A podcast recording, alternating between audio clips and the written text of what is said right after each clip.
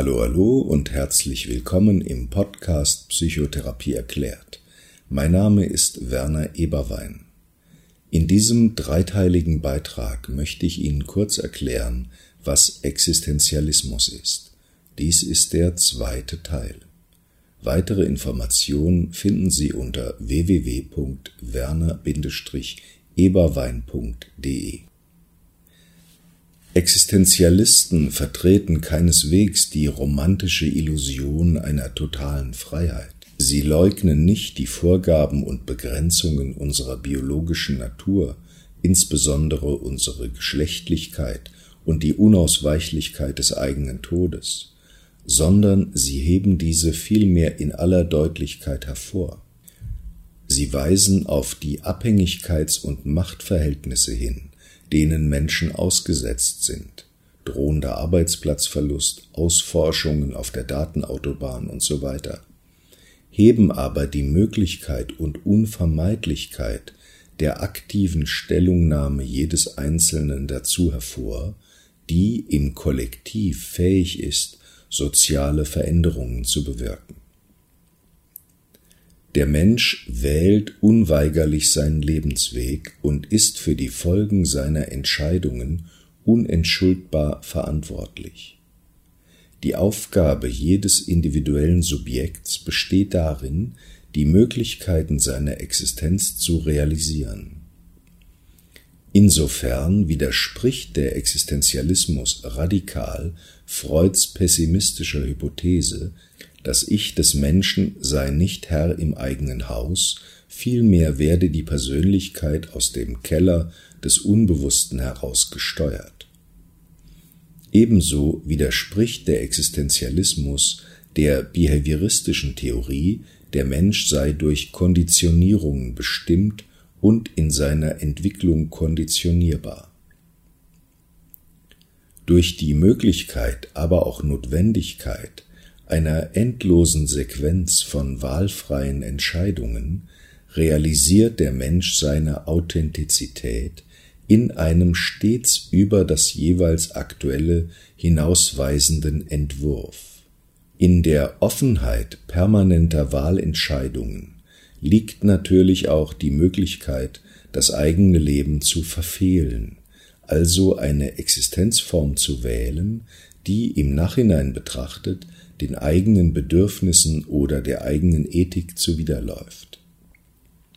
Das Scheitern ist aber kein Gegensatz zur Freiheit, sondern eine Möglichkeit, die sich aus der menschlichen Freiheit ergibt. Sinn und Werte eines Lebens werden also nicht entdeckt, nicht gefunden, wie zum Beispiel Diamanten im Erdreich, vielmehr werden sie gesetzt, also kreativ geschaffen, wie ein Gemälde oder ein Roman.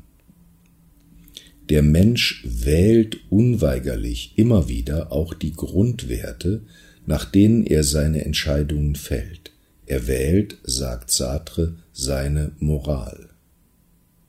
Wer dagegen sein Leben nur leben lässt, sich also bloß unreflektiert an vorgegebene Normen anpasst, Wer brav versucht, nur die an ihn gestellten Erwartungen zu erfüllen und everybody's darling zu sein, lebt ein uneigentliches Leben, wie Heidegger sagt. Er lebt in Selbstentfremdung. Der Mensch setzt sich also nicht beliebig, sondern im Rahmen und auf Basis des materiell und sozial Vorgefundenen, das sich damit aber individuell und vor allem im Kollektiv verändert. Faktizität, das Vorgefundene, die faktisch vorhandenen Umstände und Zustände und Transzendenz, also die Möglichkeit und Unausweichlichkeit beständiger Veränderungen, werden im Existenzialismus in ihrer Dialektik betrachtet. Existenzialisten bestreiten beispielsweise nicht, dass Menschen sich innerhalb von Rollenidentifikationen bewegen. Ein Lehrer in einer Schulklasse, ein Psychotherapeut in einer Therapiesitzung, ein Sozialarbeiter im Jugendamt, ein Bauarbeiter auf einer Baustelle befindet sich in einer professionellen Identifizierung und in ökonomischen Abhängigkeiten, innerhalb derer er nicht einfach so von jetzt auf gleich einen Urlaub in der Karibik antreten kann. Es ist jedoch für Existenzialisten ein entscheidender Unterschied, ob man diese Identifizierung innerhalb der Rolle als bewusste Entscheidung wahrnimmt und annimmt oder ob man sich mit seiner Rolle identifiziert und sich gleichsam als mit ihr identisch empfindet. Ein Lehrer, der einen Burnout erlebt und einfach nicht mehr kann, aber dennoch nicht aufhören kann, weil er sich nicht vorstellen kann, nicht Lehrer zu sein, ist als Person mit seiner Rolle verbacken, mit ihr identisch geworden und hat die innere Distanz zu ihr verloren. Er ist mit Haut und Haar Lehrer, aber kein freier Mensch mehr, der sich entscheidet, Lehrer zu sein. Wenn das gut läuft, kann man das als Leidenschaft bezeichnen. Läuft es aber schlecht, wird es zu einem Gefangensein in einem ursprünglich freiwillig gewählten Berufsgefängnis. Der Mensch kann seiner Freiheit nicht entfliehen. Er kann nicht nicht wählen, denn wenn er nicht wählt, so wählt er auch und muss die Folgen seines Nichtentscheidens tragen. In seiner existenziellen Freiheit ist der Mensch gezwungen, sein Gesetz, also die orientierenden Werte seines Handelns selbst zu bestimmen. Der Mensch findet sich jederzeit nicht nur in einer faktischen Welt, sondern auch in einer Welt der Bedeutungen. Er findet Bedeutungen vor und schafft diese. Auch die eigene Identität ist eine solche Bedeutung, in der sich der Mensch zunächst als geworfen empfindet. Er ist weißer, schwarzer, intellektueller, arbeitsloser, Mutter, Vater, Partnerin, Partner, Schülerin, Schüler oder Polizistin, Polizist. Aber wie er sich darin definiert und dazu stellt, ob er die sozialen Vorgaben seiner Rolle annimmt, sich dagegen auflehnt oder seinen eigenen Weg geht, ist seine Wahl. Normalerweise erleben wir uns innerhalb solcher Identitäten selbstverständlich und denken nicht darüber nach.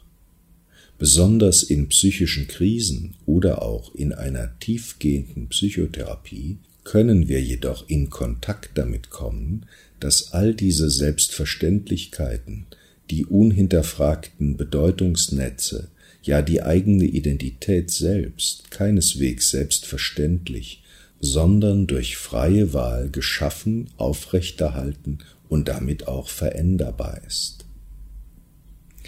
Natürlich sind wir nicht vollkommen frei. Wir können nicht entscheiden, mit einem Satz zum Mond zu springen, mit einem Fingerschnipsen den Weltfrieden zu erreichen oder 30 Jahre jünger zu werden, so schön das wäre. Dennoch bleibt uns in jeder Situation eine große Vielfalt von Wahlmöglichkeiten, die, sobald sie ergriffen sind, wieder neue Wahlmöglichkeiten eröffnen und andere ausschließen. Auf diese Weise gestalten wir unsere Existenz und sind in diesem Sinn und in diesem Rahmen für das, was wir gestaltet haben und seine Folgen verantwortlich. Nach Sartre trägt jeder Mensch das Potenzial seiner Befreiung zu seinen Möglichkeiten hin in sich. In der humanistischen Psychotherapie sprechen wir in diesem Zusammenhang von Ressourcenorientierung oder von Potenzialaktivierung. Mit seinen wahlfreien Entscheidungen folgt der Mensch bewusst oder unbewusst einem Selbstentwurf. Sartre fasst diese Orientierung in seiner vielfach zitierten Formulierung zusammen, dass die Existenz der Essenz vorausgeht. Sartre schrieb in Das Sein und das Nichts, was bedeutet es, dass die Existenz der Essenz vorausgeht? Es bedeutet, dass der Mensch zuerst existiert, sich begegnet, in der Welt auftaucht und sich danach definiert. Der Mensch wird zuerst das sein, was zu sein er entworfen haben wird. Zitat Ende.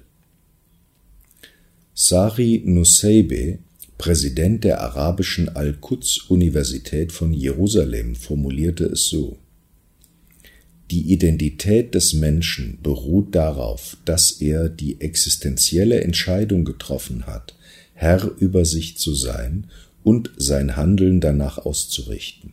Eine Person gründet sich auf ihren in Freiheit vollzogenen Handlungen und die persönliche Identität beruht auf der Freiheit. Wir schaffen uns unseren Charakter selbst. Die Existenz geht dem Charakter voraus. Zitat Ende.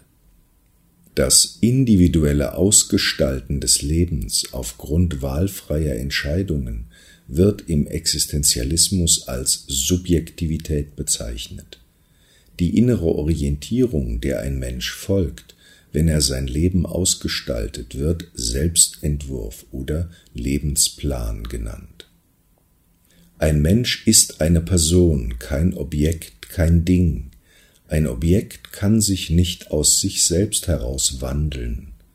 Ein Tisch ist ein Tisch, und er wird nicht aus sich heraus zu einem Schrank werden. Aber ein Alkoholiker kann sich jetzt in diesem Moment entscheiden, sich von seiner Sucht zu verabschieden. Ein Gewalttäter kann sich mit seiner Aggressivität auseinandersetzen und seinen Weg des inneren Friedens finden. Ein Mensch, der zu überbordender Impulsivität neigt, kann sich entscheiden, dass er lernen will, sich zu beherrschen. Ein ängstlicher Mensch kann sich seinen Ängsten stellen, um sie zu überwinden. Der Mensch als Subjekt hat die Wahlfreiheit, seine Prägungen und Begrenzungen zu überschreiten, zu transzendieren.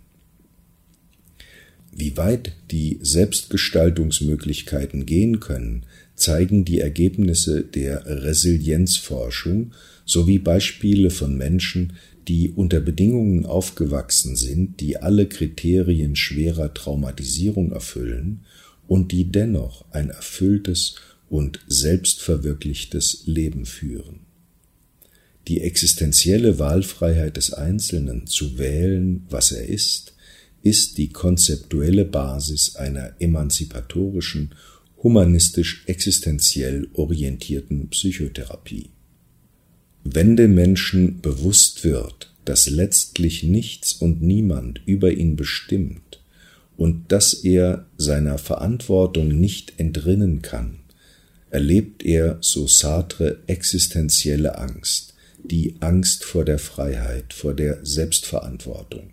Für Sartre ist existenzielle Angst kein neurotisches Symptom, wie etwa Höhenangst oder eine Spinnenphobie, sondern eine unausweichliche Begleiterscheinung des Bewusstseins der radikalen Verantwortung in Abwesenheit einer vorgegebenen Orientierung.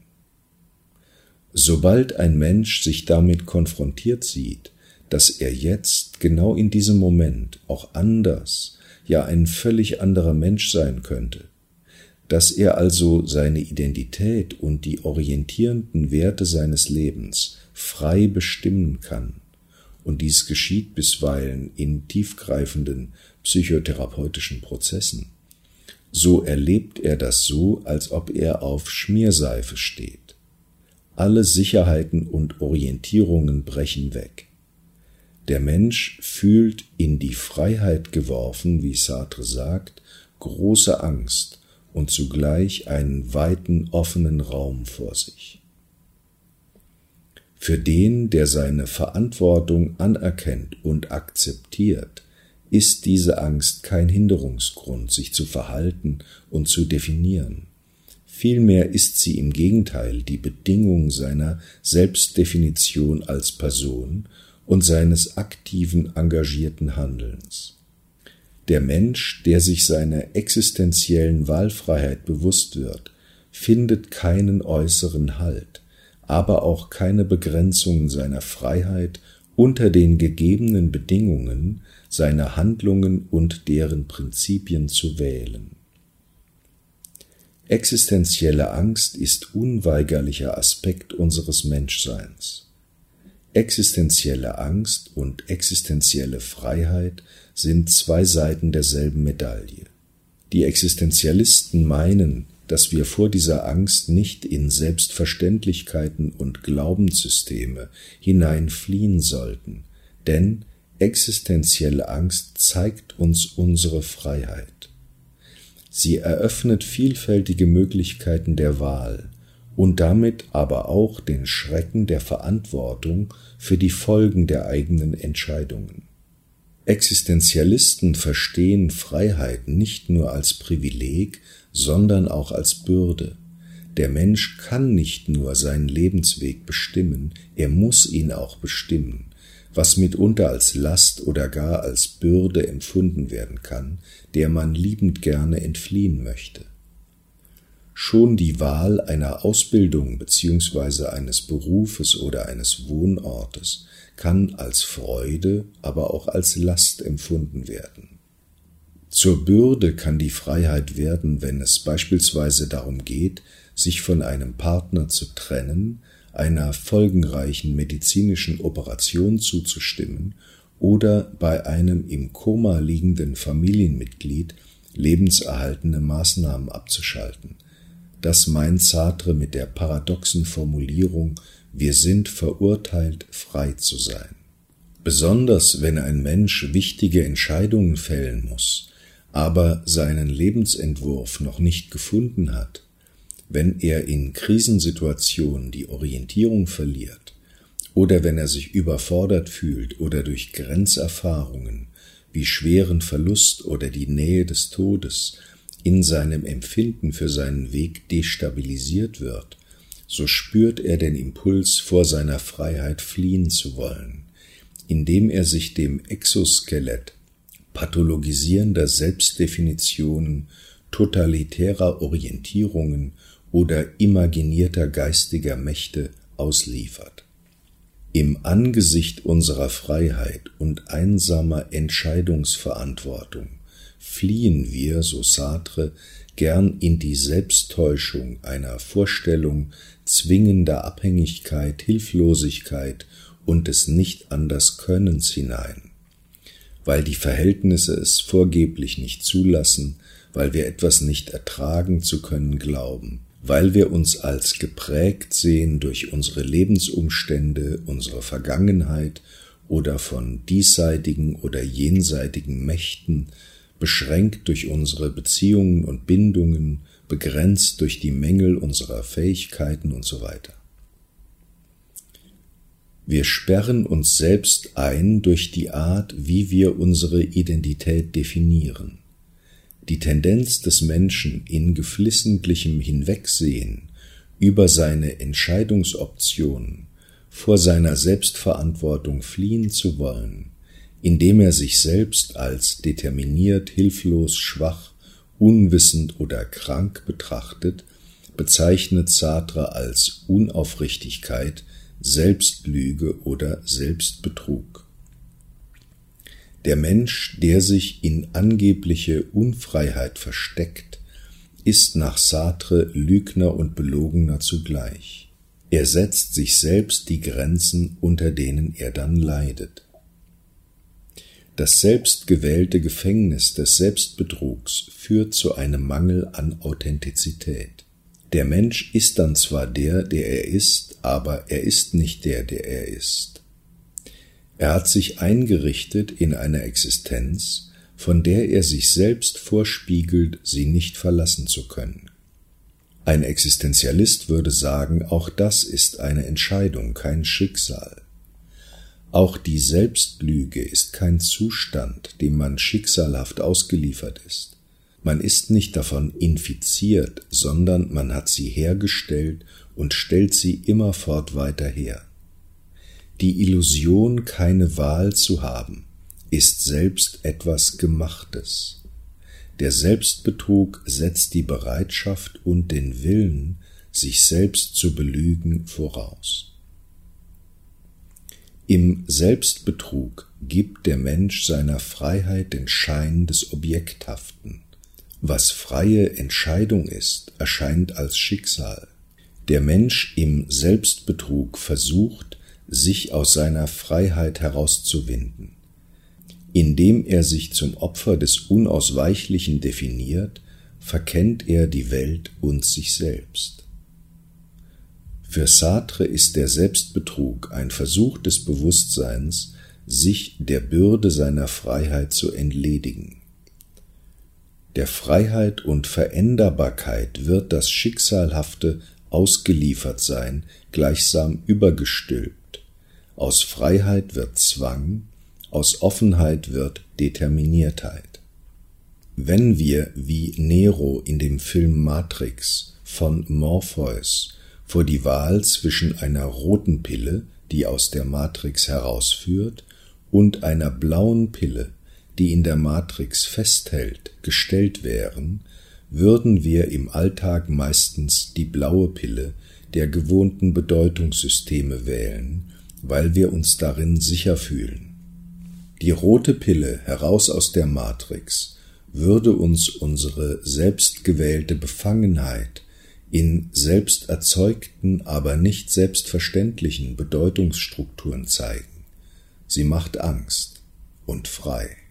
Kierkegaard spricht von der süßen Angst, die uns zugleich bedrohlich und verführerisch erscheint, magisch anziehend und nervenzerfetzend.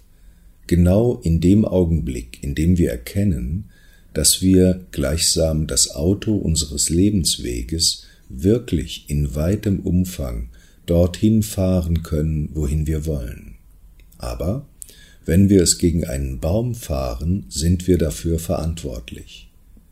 Die Existenzialisten sagen, dennoch sollten wir das Lenkrad nicht aus der Hand geben.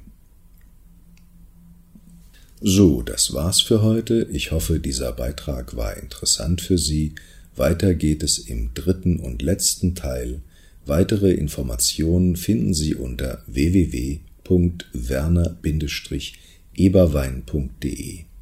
Einen schönen Tag und viele freudige Erlebnisse wünscht Ihnen Ihr Werner Eberwein.